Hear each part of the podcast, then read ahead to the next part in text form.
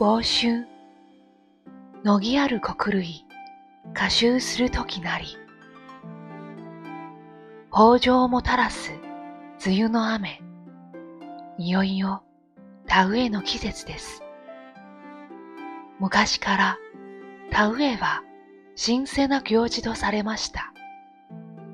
神に仕える早乙女たちが苗を植え、賑やかな田植え林で豊作を祈願します。大地に命を吹き込んできたのはいつも人々の祈りだったのかもしれません。夏の夜のひととき、都人たちは風流の宴を楽しみます。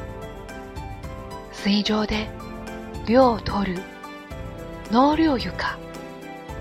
江戸時代、町人らが蒸気を置き、涼やかに縁羅の客をもてなしたのが始まりと言われます。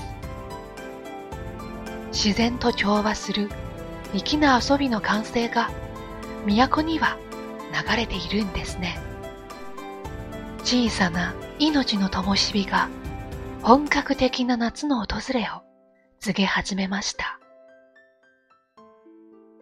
京都には24の季節があります。